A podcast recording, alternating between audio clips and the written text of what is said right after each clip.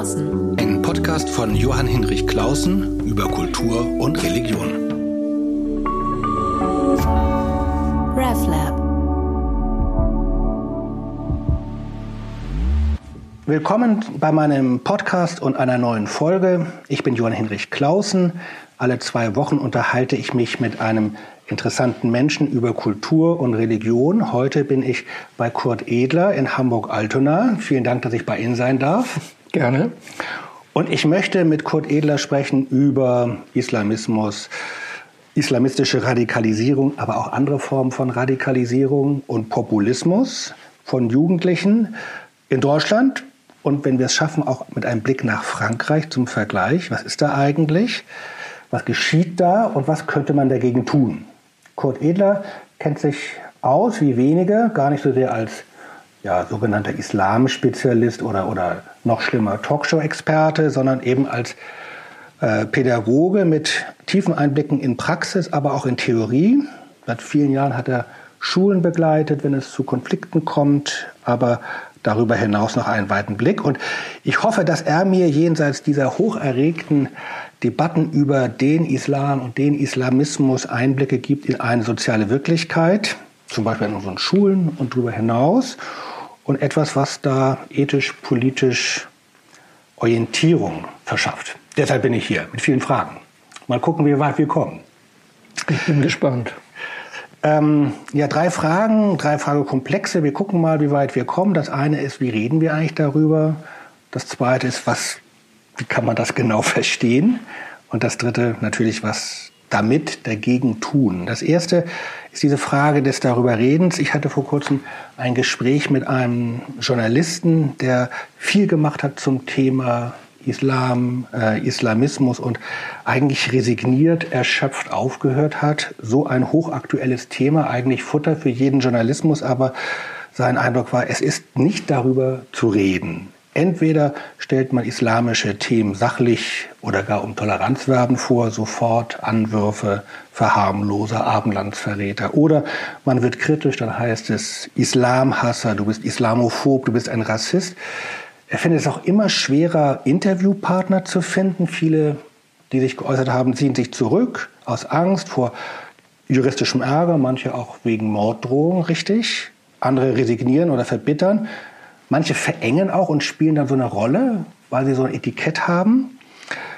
Ich wollte Sie fragen, wie erleben Sie das? Äh, haben Sie ähnliche Erfahrungen oder ist es bei Ihnen etwas hoffnungsvoller?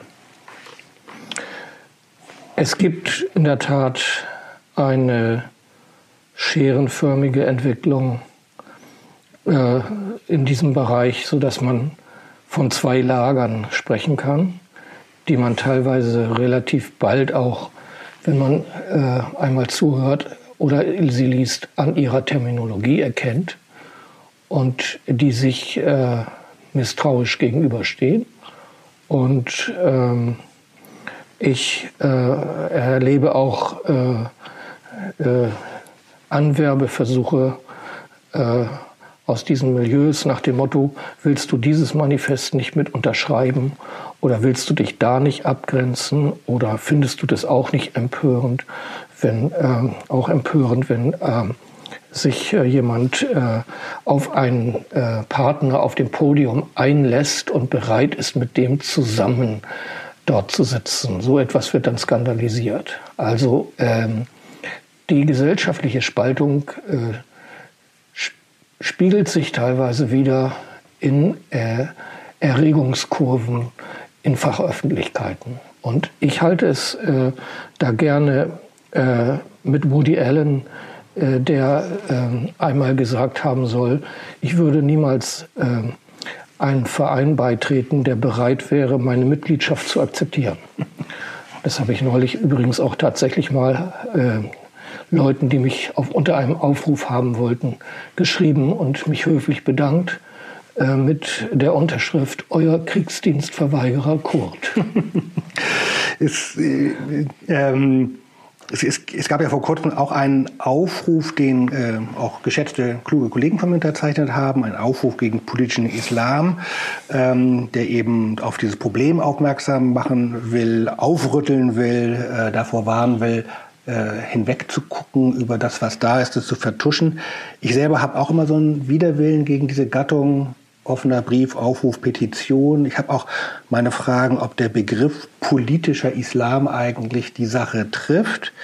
Äh, zugleich frage ich mich, na, ist nicht vielleicht was dran? Äh, vielleicht braucht es manchmal auch so einen Aufruf. Vielleicht sind doch viele in der evangelischen Kirche oder Sie sind ja richtig grünes Urgestein äh, bei den Grünen, äh, sind aus Angst vor dem Vorwurf, Rassist zu sein, zu zurückhaltend. Ähm, Braucht es solche Aufrufe eigentlich oder müssten wir nicht viel mehr gucken, dass es andere Formen der Auseinandersetzung gibt, die nicht gleich wieder nach Lagern sortieren?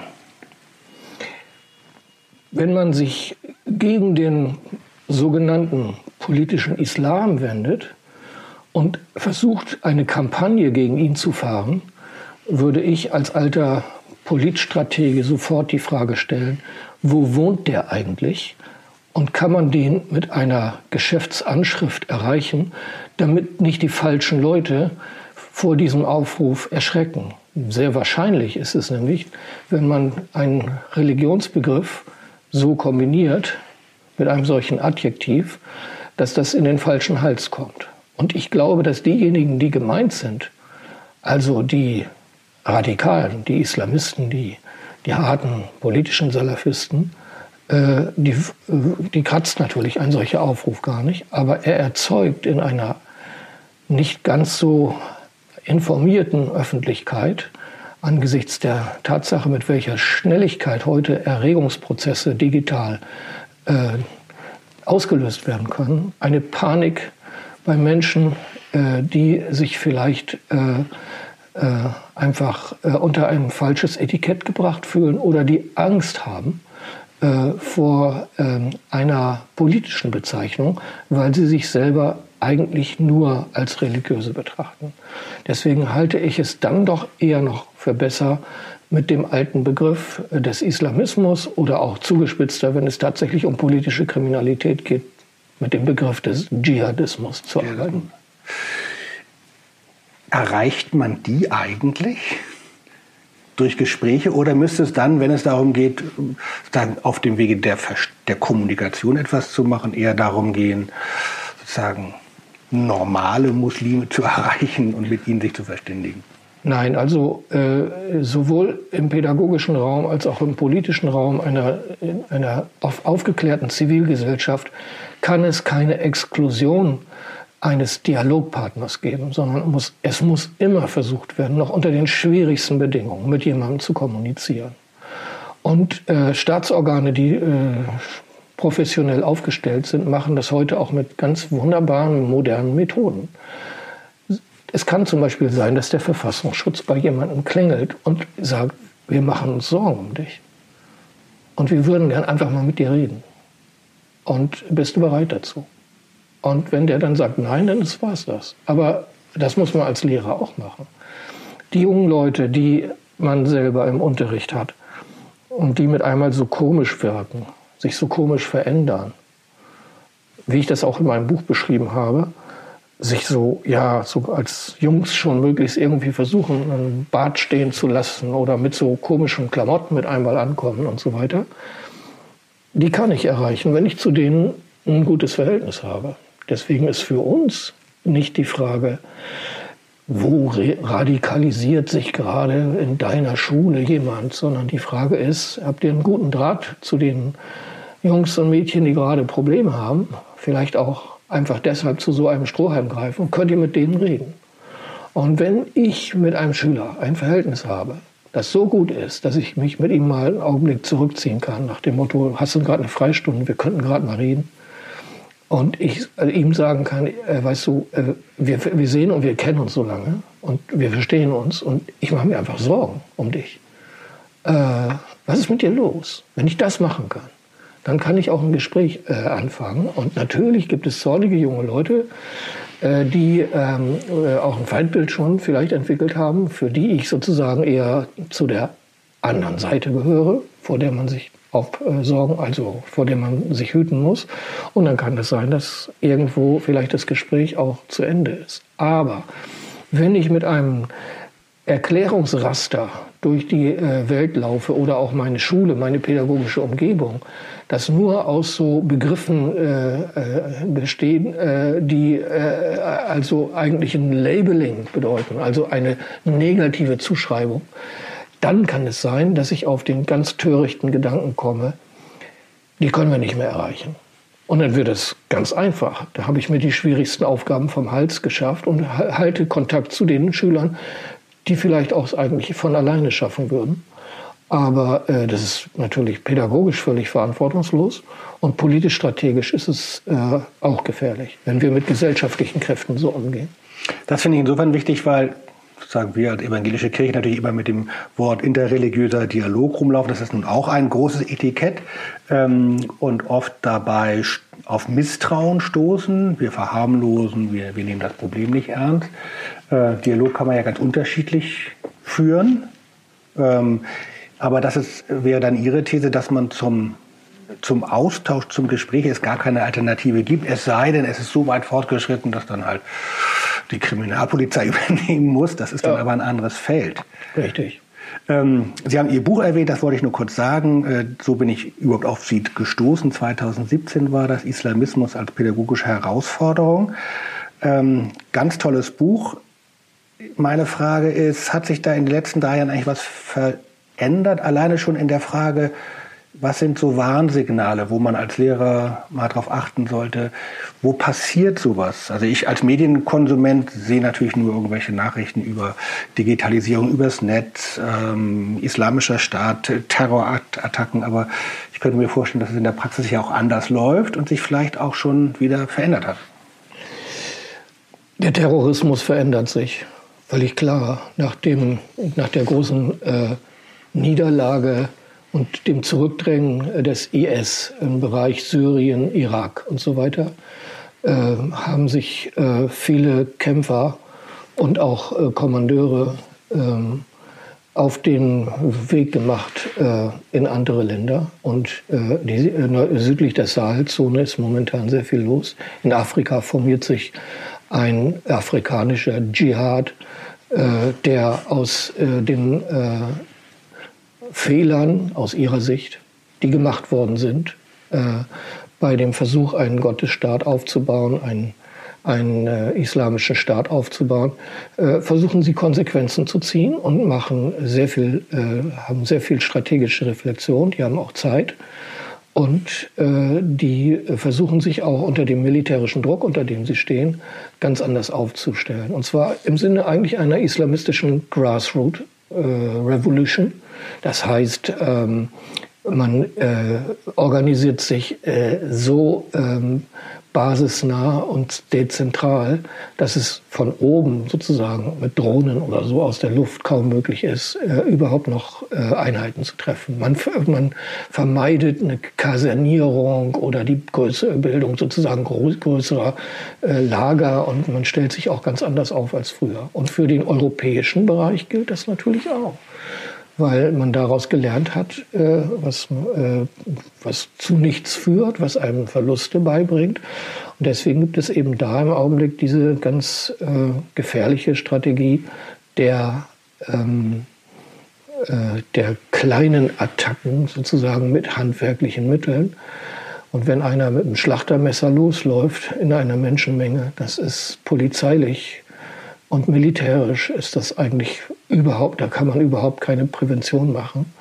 Das ist eine Sache eigentlich, die nur äh, uns anbetrifft, weil wir müssen an die Subjekte ran, die so etwas äh, eventuell machen und müssen in der Präventionsarbeit äh, dafür sorgen, dass eine solche Zuspitzung bei, in der persönlichen Entwicklung möglichst gar nicht erst passiert. Das mit Afrika hatte ich jetzt auch kürzlich gelesen, dass sogar in Mosambik, wo ich dachte, das ist ja weit weg von der Sahelzone eben auch schon solche Bewegungen sind, die eben nicht mehr ein Kalifat aufbauen, als sozusagen definiertes Staatsgebiet und dann kann ja. man da kann man das zerstören. Ähm, interessant natürlich jetzt für uns und wichtig, wie wie äh, bemerkt man denn, wenn es jetzt auch gar nicht so feste Gruppen sind, sondern so einzelne, auch die gar nicht groß im Internet irgendwelche Chemikalien bestellen, ähm, wie kann man dann in der Präventionsarbeit in Schulen wahrscheinlich irgendwie sowas wahrnehmen, dass man sagt, äh, hier entwickelt sich was, da müssen wir aufpassen oder da müssen wir auf den jungen Mann, aber auch junge Frau zugehen? Schon äh, vor zehn Jahren war es in der Regel so, dass Lehrkräfte nicht als Erste wussten, wo was schief läuft. Meistens wussten sie es als Letzte, weil es immer schon so war, dass das eine Sache ist, die äh, unter der Oberfläche bleibt, die heimlich betrieben wird. Und äh, es wurde auch, wurden ja auch keine Zellen gegründet oder so. Wir haben, wenn man Rechtsextremismus und Islamismus miteinander vergleicht, dann haben wir unter, unter den jungen Leuten, äh, die diese Szene ähm, aufsuchen, verschiedene Verhaltensweisen. Also äh, islamistische Selbstorganisation in Gruppen im Schulwesen gibt es in dem Sinne gar nicht, sondern das trifft sich außerhalb. Äh, das hat ganz viel zu tun mit Vereinsstrukturen. Das trifft sich an Moscheen. In Moscheen wird es häufig bekämpft von den Imamen, wenn die das rauskriegen. Die fliegen raus, die, die, die Radikalen. Und dann gehen sie halt zu so Zirkeln, die getarnt sind als, als, als religiös, religiöse Seminare und die äh, aber in Wirklichkeit ähm, äh, eine Katalysatorfunktion haben. Und die Leute, die es am ehesten wissen, dass mit einem jungen Menschen was schiefläuft, sind meistens Peers, Gleichaltrige. Auch nicht die Eltern? Nein, auch nicht. Also es kann gut sein, dass ein junger Mensch äh, äh einen Abnabelungsprozess vollzieht und seine Eltern für doof hält oder schlechte Muslime, nach dem Motto, die wissen auch gar nicht, was der Islam ist, weil ihm oder ihr jemand beigebracht hat, was der wirkliche Islam ist. So, und dann äh, äh gibt es äh, häufig äh, auch äh, keine Informationen mehr, wie wir ja sowieso, das haben wir ja nicht nur bei diesem doch äh, Paar Individuen, sondern wir haben das bei jeder jungen Generation das wissen wir alle, wenn wir selber Kinder aufgezogen haben, dass man mit einmal erlebt, dass das Kind aus der Schule nichts mehr erzählen will. Also die, äh, der Impuls, na, wie war es heute in der Schule, ist gut. wenn man froh ist, wenn man glücklich, wenn man einen guten Tag hat, kriegt man gut. genau. So, aber meistens kriegt man ja keine detaillierten Informationen mehr. Und deswegen ist es total wichtig, dass wir Prävention verstehen als eine Sache, die ähm, mit etwas zu tun hat, mit jugendlichen Kompetenzen. Mhm. Wir brauchen sozusagen ähm, äh, intermittierende, wir brauchen vermittelnde Agenten einer Prävention. Die Peers wären ja, das. Ja, und deswegen muss man über äh, muss man die Strategie der Rekrutierung selber zum Unterrichtsthema machen. Man muss äh, die Leute über diese Dinge so informieren, wie man ihnen vielleicht beibringt, Schach zu spielen oder etwas ähnliches. Oder Sexualverhütung zu betreiben. Äh, ja, genau, richtig. Also das heißt, äh, ne, der moralische Zeigefinger hütet euch vor.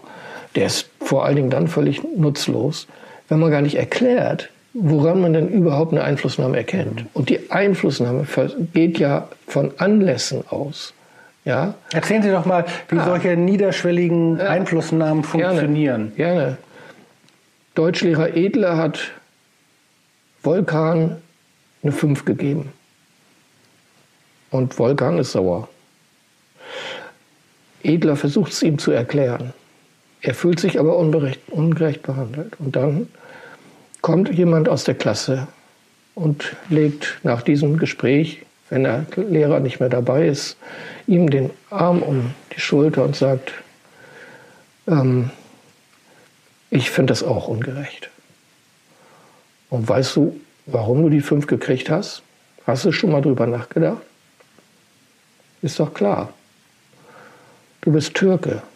Und weißt du, was sie hier gegen Türken haben? Wir sind Muslime. So, und dann kommt ein Deutungs, auf diese Weise ein Deutungsangebot. Und dann kann äh, der Ärger verstärkt werden, die Wut, und gleichzeitig kann sie in einen politischen Interpretationsrahmen hineingestellt werden. Und dann ist häufig das nächste Angebot, lass uns doch mal über diese Sachen reden. Ich habe da so einen Kreis. Komm doch da ruhig einfach mal hin. Es gibt nämlich noch mehr Leute, denen das so geht. Du bist nicht der Einzige. Die sind hier einfach gegen euch. Und dann sagt er vielleicht auch schon, die sind hier einfach gegen uns. Und dann äh, gibt es halt äh, eine Rekrutierung äh, ein Rekrutierungsangebot im Sinne von äh, komm mit in unseren Zirkel. Und dann wird das, was noch passiert, gedeutet. Und jetzt kommt natürlich, es ist, das, das, das soll jetzt nicht klingen wie eine Verschwörungstheorie, sondern zu so etwas gehören Anlässe. Zum Beispiel auf der Lehrerseite. Ich habe mich ja eben mal selber als äh, Problemauslöser jetzt dargestellt. Und das war bei meinen Fächern sicherlich auch sehr häufig so, dass solche äh, Frustrationen entstanden sind. Ähm, wie gut habe ich eigentlich vermittelt, dass die Beurteilung der Leistung als mangelhaft gerechtfertigt war? Und muss das unser persönliches Verhältnis beschädigen? Oder setze ich mich mit ihm hin und rede mit ihm darüber, wenn er sauer ist, solange bis er verstanden hat, dass ich ihm nicht, nicht einen auswischen wollte.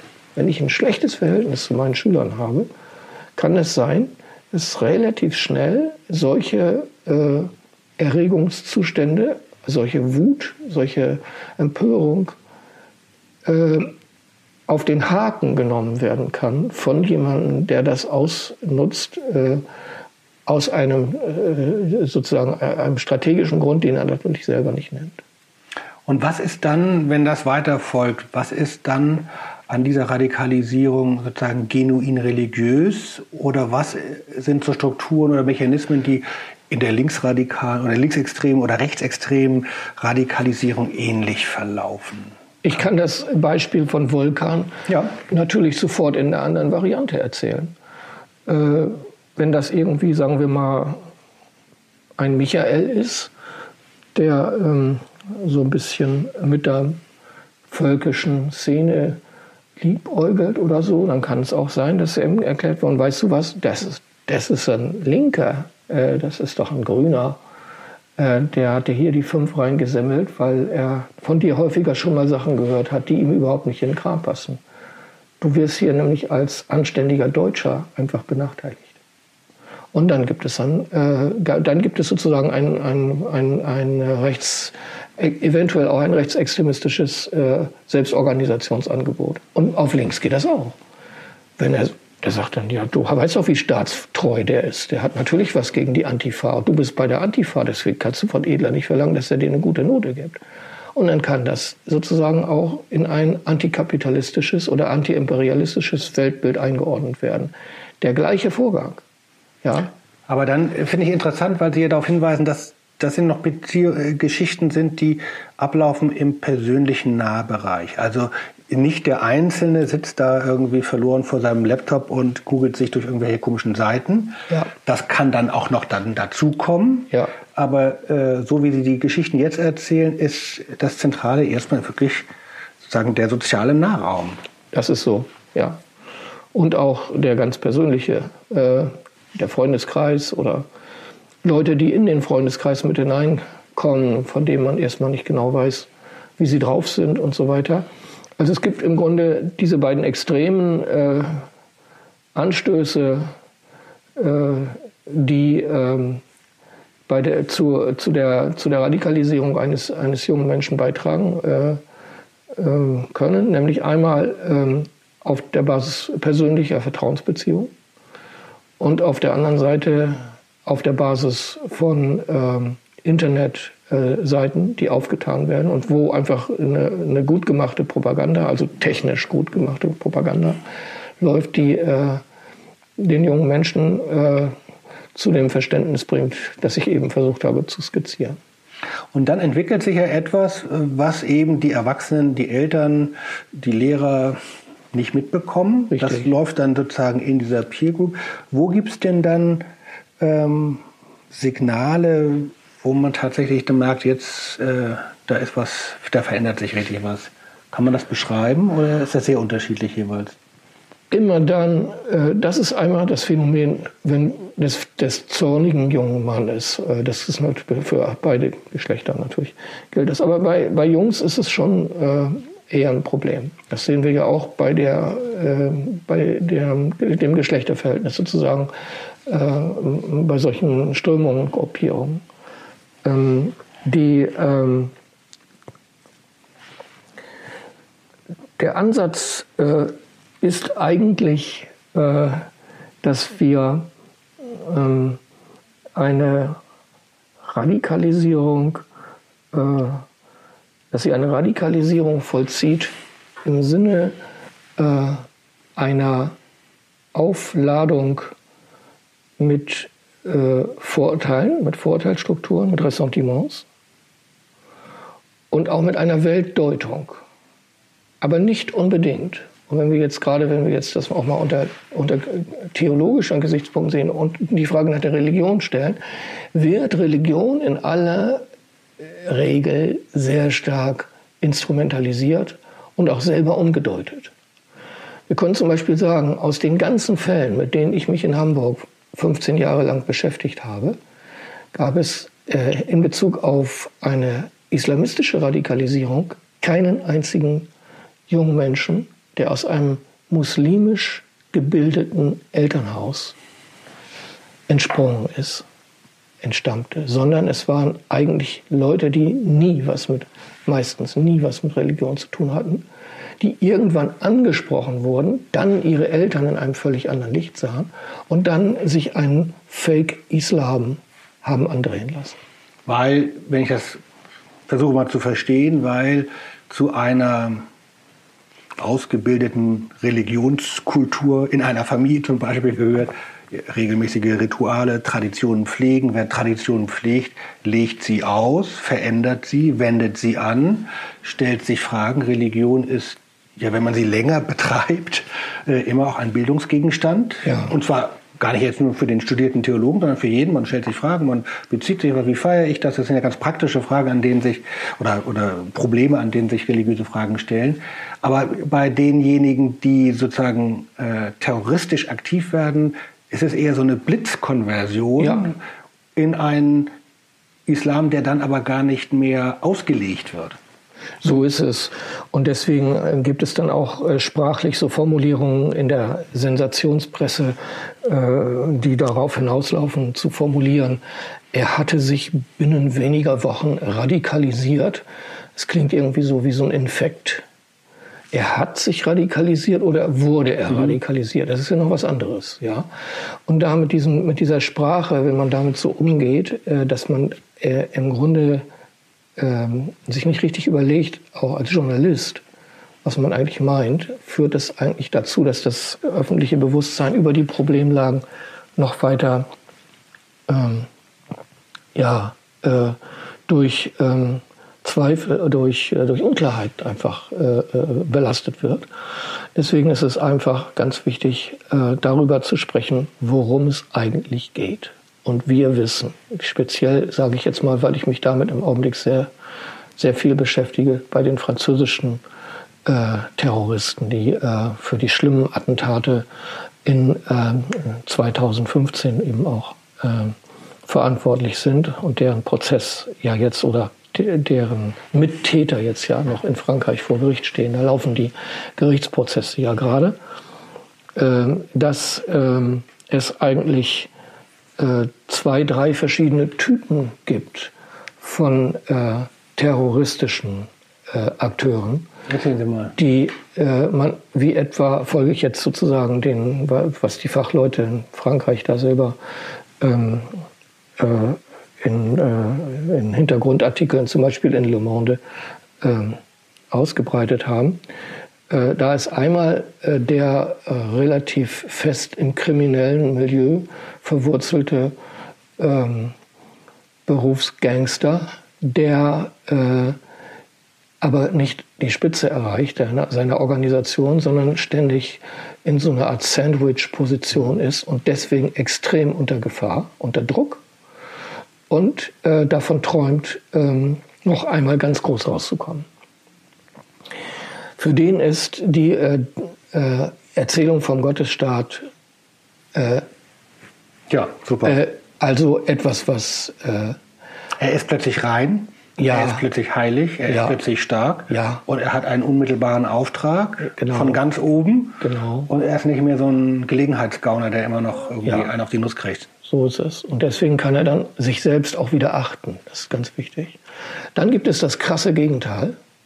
Das ist der kleine Gangster, der kleine Kleinkriminelle sozusagen, der äh, auch noch keine Erfahrungen gehabt hat mit Gewalt. Das ist übrigens ganz wichtig. Ist das so? Keine Erfahrung? Keine Kleinkriminelle in so einem Bereich, wo es, was weiß ich, Diebstähle, bisschen Diele, ein bisschen ja, Dealen. Ne? Also mhm. Vergehen, aber keine Verbrechen. Ja, genau, so etwas. Und der ähm, in diese Szene mit hineingezogen wird, äh, weil er in völlig hoffnungslosen Verhältnissen lebt. Er hat, er sieht, er hat keinen Schulabschluss, er hat keine Chance, er hat schon mit der Polizei Bekanntschaft gemacht. Ähm, er wird beobachtet und ähm, er hat ein ganz, äh, ganz negatives, äh, ein, sozusagen eine ganz negative Lebenserfahrung bisher auch schon gemacht und schließt sich dann eventuell auch so einer Gruppierung an, ohne genau zu wissen, was da überhaupt passiert. Das sind dann aber auch Leute, denen äh, das Kommando bei einer Aktion nicht natürlich nicht äh, übergeben wird, sondern die irgendwo mitlaufen oder irgendwo Botendienste machen oder äh, was weiß ich mal ein Sprengstoffpaket vielleicht ablegen oder eine Waffe besorgen oder so. Und dazwischen gibt es auch noch einen Typus, ähm, der ähm, ganz interessant ist, weil er ähm, eher in den Bereich gehört, der ähm, primär ideologisch motivierten Persönlichkeit, mhm. die äh, ein taktisches Verhältnis hat äh, zur Gewaltanwendung, aber bereit ist, das zu tun und die äh, keine Organisationsvergangenheit aber unbedingt hat, sondern äh, sich sozusagen beigesellt. Ein, man könnte es bezeichnen, so, soziologisch bezeichnen, als ein Quereinsteiger. Aber mit ein bisschen intellektuellem Hintergrund Jawohl, sozusagen. Genau. Also jetzt nicht kriminelle Vergangenheit, genau, sondern intellektueller, der will was erklärt ja. haben oder ja. sich ein Weltbild bauen. Ich erkläre das immer ganz gern an der Roten Armee-Fraktion und dem Unterschied zwischen Ulrike Meinhof und Andreas Bader. Ähm, Michael Kiefer, ähm, mit dem ich ja äh, in der Extremismusprävention eng zusammenarbeite, beschreibt diesen Unterschied als primäre Radikalisierung und sekundäre Radikalisierung. Bei Ulrike Meinhof war das moralische Empörung, was am Anfang stand, über den Vietnamkrieg, über die Behandlung von, von jungen Leuten äh, in Jugenderziehungsanstalten äh, äh, und so weiter. Andreas Bader war Kleinkrimineller, hatte schon Erfahrung mit Gewalt gemacht, hatte, wusste, wie man an eine Knarre rankommt und so weiter, war aber eigentlich ein Dandy und ein, ein Spieler äh, und er, der, dem, der, der hatte ja keine marxistisch-leninistische mhm. äh, Grundlagenbildung oder so, sondern dem ging es einfach äh, so darum, Bonnie und Clyde zu spielen. Und wird die äh, äh, Gewalt dann auch ganz unterschiedlich erlebt, als Mittel zum Zweck, als rauschhaftes Element der Selbststeigerung, vielleicht auch als, ja, vielleicht auch gerade auch als, als religiöse Erfahrung? Das, wir wissen von denen, die in die richtig harten Sachen äh, beim IS verstrickt wo der IS sozusagen eine Terrorherrschaft errichten, wissen wir natürlich relativ wenig. Weil äh, jetzt stehen, die Leute stehen ja bei uns häufig vor Gericht. Einige haben natürlich ausgepackt, aber sie sagen alle, in den allermeisten Fällen sagen Leute, die dafür auch verknackt werden, dann äh, sie selber seien nicht die ganz Bösen gewesen, aber sie seien an solchen Taten, sie hätten solche Taten bei anderen beobachtet und ganz viele äh, Leute sind ja auch noch nicht gefunden oder sie sind noch nicht ausgeliefert oder sie sind vielleicht auch schon tot. Aber auf, der, auf, der, auf, auf jeden Fall spielt das äh, Kriegserlebnis äh, für viele Leute, die also die, die Anwendung ganz grausamer und maßloser Gewalt natürlich auch eine große Rolle. Äh, sie spielt allerdings eine völlig ambivalente Rolle. Äh, manche können das mit ihrem Weltbild in irgendeiner Weise so äh, äh, ja, harmonisieren, äh, dass sie dabei ähm, äh, als Überzeugungstäter weiterhin auftreten. Das haben wir übrigens beim, äh, beim Linksterrorismus und beim Rechtsextremismus natürlich auch, beim Klar. Rechtsterrorismus. Und andere ähm, zerbrechen an dem, was sie äh, erlebt haben. Und äh, dann sagen sie auch meistens richtig aus und äh, schenken den Sicherheitsbehörden sozusagen reinen Wein an. Aber diese ganze Bandbreite gibt es natürlich. Weil Sie jetzt gerade eben aus Frankreich diese drei Typen vorgestellt haben, Sie kennen ja nicht nur die deutsche Szenerie sehr, sehr gut, sondern auch richtig sehr gut Frankreich. Es ist ja interessant, dass äh, bei diesem Thema ähm, sensationelle Nachrichten vom Nachbarland gleich eins zu eins bei uns ankommen und übertragen werden. Und zugleich habe ich immer die Vermutung, das sind doch schon sehr unterschiedliche Verhältnisse. Wie sehen Sie sozusagen diese, auch das Ausmaß der Gefahr oder überhaupt den Charakter dieser ganzen Problemlage, mal kurz gefasst, zwischen Deutschland und Frankreich? In Frankreich gibt es zwei große Probleme, die wir in diesem Maße bei uns nicht haben. Wir haben eine ganz starke äh, soziale Zuspitzung äh, zwischen äh, relativ großen Milieus in den Ballungsräumen. Ähm, da, wo der Lehrer Samuel Paty ermordet worden ist, in diesem mhm. Rande von Paris, also im Großraum Paris zum Beispiel, gibt es so etwas. Da sind die sozialen Zerfallserscheinungen äh, der Gesellschaft schon sehr weit vorangeschritten und das betrifft große Mengen von Menschen. Der Unterschied zwischen einem türkischen Jungen und einem Jungen, der aus einer nordafrikanischen Familie ist, ist auch, dass äh, die kulturelle Differenz von der aufnehmenden Gesellschaft, der Stammgesellschaft, noch als härter erlebt wird, weil man mit rassistischen Patterns natürlich einen äh, Jungen aus tunesischer Familie oder marokkanischer Familie nochmal anders ähm, äh, kodiert bzw. dekodiert als ein Jungen aus einer türkischen Familie. Und die, die kulturellen Mitbringsel sind auch noch andere. Also man kann zum Beispiel diese beiden Herkunftsländer äh, oder Herkunftsbereiche, Herkunftsregionen nicht miteinander vergleichen. Und äh, dann ist ein ganz großer Unterschied, dass der französische Staat äh, mit dem Phänomen äh, der äh, religiösen Radikalisierung seit geraumer Zeit ganz anders umgeht als bei uns. Kurz auf einen Punkt gesagt, kann man eigentlich sagen, ähm, in Frankreich werden ganz viele Phänomene sofort polizeilich oder sicherheitspolitisch definiert, während bei uns eine sehr vorsichtige Annäherung des Staates eigentlich äh, dabei ist, die davon ausgeht, dass am besten frühe Prävention ist und am besten auch schulische Aufklärung ist und nicht äh, der äh, Knüppel sozusagen der, der Repression zu, zu früh eingesetzt werden kann. Das ist, würden Sie sagen, kein Zeichen von deutscher Schwäche, Harmlosigkeit, Konfliktunfähigkeit, sondern auch zum Beispiel die Frage dass Religion ein Bildungsgegenstand ist und auch an staatlichen Schulen seinen Ort haben sollte, würden Sie eher als, eine, als einen Vorteil, eine Stärke sehen? Unbedingt.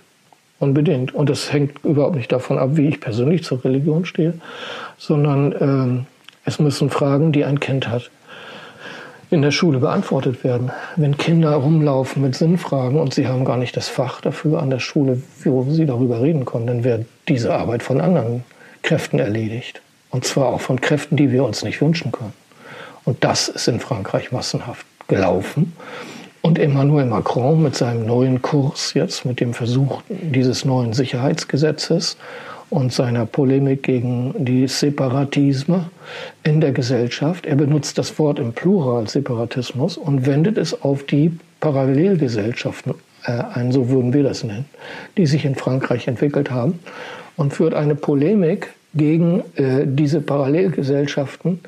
Ähm, sie seien gegen die Republik und gegen den Laizismus gerichtet. Laizismus wird jetzt sozusagen zum, zum Prüfstein äh, für das, was wir bei uns ähm, äh, Verfassungstreue nennen würden.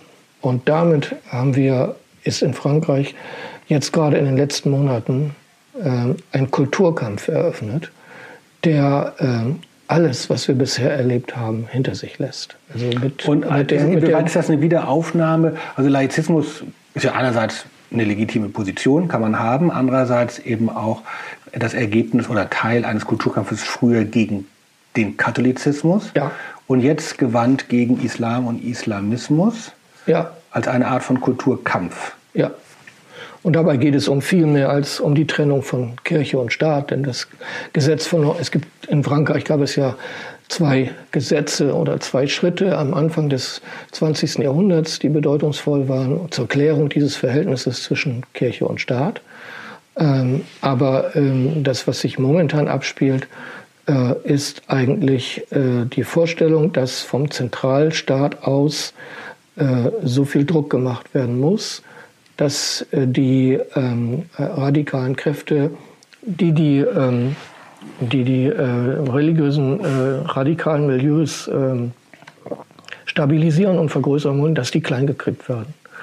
Und ähm, das führt zu einer Spaltung äh, auch der, ähm, ja, in, den, in der gebildeten Zivilgesellschaft zwischen den ähm, Hardlinern und den Weicheiern. Und dann sind wir genau bei den gleichen Problemen, die wir schon im Gespräch hatten. Wobei es doch eigentlich darum gehen müsste, einerseits polizeilich klar und präzise zu arbeiten und andererseits aber auch äh, Bildungsangebote, Gesprächsangebote, äh, Integrationsangebote zu entwickeln. Na klar, aber den Prozess der, äh, der Einflussnahme, der verfassungsfeindlichen Einflussnahme, jetzt mal ein deutsches Wort, äh, in, äh, in einer religiösen Einrichtung, ähm, den äh, sauber ähm, zu diagnostizieren, ist sehr schwierig. Und er setzt natürlich vor allen Dingen geheimdienstliche Mittel voraus. Das heißt, man bräuchte dann auch ähm, entsprechende eine entsprechende Ausspähung. Und die, wenn es um Jugendliche geht, wie soll das laufen? Im Koranunterricht. Sollen da, wenn da die Achtklässler äh, oder die Zehntklässler in solchen Zusammenhängen ungut beeinflusst werden, das haben wir ja bei uns auch. Klar. Dann können wir das nur auf der Basis rechtsstaatlichen Handelns äh, bewältigen, indem wir nachweisen können, was da passiert ist. Und äh, das setzt natürlich dann auch eine Zeugen, schafft voraus. Also das muss ja jemand irgendwie beobachtet haben. Das läuft bei uns zwar auch, ja, aber in Frankreich gibt es im Augenblick die Regierungsfantasie, dass man mit einem Problem aufräumen kann, das äh, äh, mittlerweile in breiten Teilen äh, der Gesellschaft sehr stark verankert ist. Halt, ne? Und zwar aufgrund von Prozessen, wo ähm, soziale Deprivation, Alltagsrassismus äh, und ähm, islamistische ähm, Propaganda und Rekrutierung ein ganz un, ungutes Jungteam miteinander eingegangen sind. Selbst Macron hat in seiner entscheidenden Rede zur Eröffnung dieses, dieser Schlacht am 2. Oktober gesagt, ähm, ja, wir haben Fehler gemacht. Äh, das, es geht auch um die Frage, wie viel Egalität ist eigentlich in dieser Republik. Es geht ja immer um Liberté und Egalität. Von Fraternité redet sowieso im Augenblick kaum noch jemand. Das ist irre. Selbst im, im Design der Pressekonferenz stehen die beiden ich habe es mir angesehen, im, im, äh, angehört. Aber ich habe die Élysée-Seite auf meinem Laptop, kann mir das da immer ganz schön im Original ansehen. Liberté und Egalité stehen da ganz groß und Fraternité steht ein bisschen kleiner darunter, weil das im Augenblick nicht das Problem ist. Ja, gerade sage ich jetzt gerade vor, vor, kurz vor Weihnachten. Hm. Ähm, ich würde gerne schließen mit einem Zitat ja? von Ihnen und äh, mal wieder weg von äh, Frankreich und weg von dem ganz großen mhm. Katastrophen, Terrorismus, Extremismus. Äh, in Ihrem Buch Islamismus als pädagogisch herausfordernd 2017 haben Sie eine Stelle an, äh, an einer Passage so etwas wie entwickelt wie ein Lehrerspiegel. Also es gibt ja den mittelalterlichen Fürstenspiegel, da wird aufgelistet, welche Tugend der wahre gute, weise Fürst haben soll. Und Sie haben mal so einen Lehrerspiegel formuliert. Und ich lese ihn nochmal vor und wollte, ihn wollte Sie dann fragen, so als zum Schluss, ähm, Stimmt das noch so oder fehlt was oder würden Sie äh, was rausnehmen? Also, gerade im Umgang mit Jugendlichen, egal in welcher Weise sie sich gerade auf der Kippe befinden, sollte ein Lehrer, eine Lehrerin Folgendes mitbringen. Oton Kurt Edler. Kontrolle der eigenen Gefühle, respektvoller Umgang, Analyse des Einzelfalls, taktvolle Motiverkundung, Klärung einer möglichen Konfliktlage auf der Basis der Gesetze und der Hausordnung, angemessene Maßnahmen im Falle eines Regelverstoßes. Aber bei allem ähm, das Intakthalten der pädagogischen Beziehung. Vor allem sollte auf Lehrerseite wahrnehmbar sein, dass was kein Gesetzgeber erzwingen kann, Freundlichkeit, Gelassenheit, Geduld und Humor. Stimmt das noch? Unbedingt. Das letzte erinnert mich, da kann ich den Theologen in mir natürlich jetzt nicht ähm, verbergen, äh, an ein schönes äh, Zitat aus dem Epheserbrief, ähm, Demut, Sanftmut, Geduld. Sie haben Freundlichkeit, Gelassenheit, Geduld. Humor steht dann in der Bibel nicht, das mhm. ist aber mindestens genauso wichtig. Also auch nochmal ohne zu verharmlosen, äh, sich wegzuducken vor Problemen, doch nochmal auch diese innere Freiheit ja. sich zu lassen, zu entspannen. Das Problem in deutschen Schulen ist heute, noch nie war die Angst der Pädagogen und Pädagoginnen im Klassenzimmer so groß wie heute. Können Sie das nochmal sagen? Weil? Ja, weil sie es mit teilweise aufgehetzten äh, Gruppen zu tun haben, die sich identitätspolitisch definieren nach dem Motto, wir sind die Guten und ihr seid die Bösen und die sich gegenüberstehen mit Herkunftsattributen. Das sind teilweise kulturelle, teilweise auch äußerliche und äh, sich äh, bei jeder Gelegenheit versuchen, an die Gurgel zu gehen. Und wenn wir jetzt uns mal die Lehrerbildung ansehen, sind, sind junge Lehrer in Deutschland, junge Lehrkräfte, sind die heute darauf vorbereitet? Kein bisschen. Weil die ja gar nicht gelernt haben, wie man in der Schule dann ein solches Konfliktmanagement macht. Die haben auch sich mit verfassungsfeindlichen Strömungen nie beschäftigt. Es gibt keine demokratische Lehrergrundausbildung in Deutschland für Leute, unabhängig davon, welches Fach sie später unterrichten. Und deswegen haben wir ganz viele Lehrkräfte, die nur eine Hoffnung haben, dass der Krieg in ihrer Stunde nicht ausbricht. Okay. Damit endet dieses Gespräch nach dem schönen, nach dem schönen Lehrerspiegel doch nochmal mit einer echt offenen Frage, äh, die ich allerdings auch auf junge Pastorinnen und Pastoren und Ältere gerne übertragen würde. Vielen Dank, lieber Herr Edler, vielen Dank allen, die zugehört haben. Wer Fragen, Anregungen, wütende Kritik hat, der kann sie gerne äußern. Bei mir äh, bei kultur.ekd.de. Ich antworte eigentlich immer, äh, doch immer. Auf bald und auf Wiedersehen. Vielen Dank. RefLab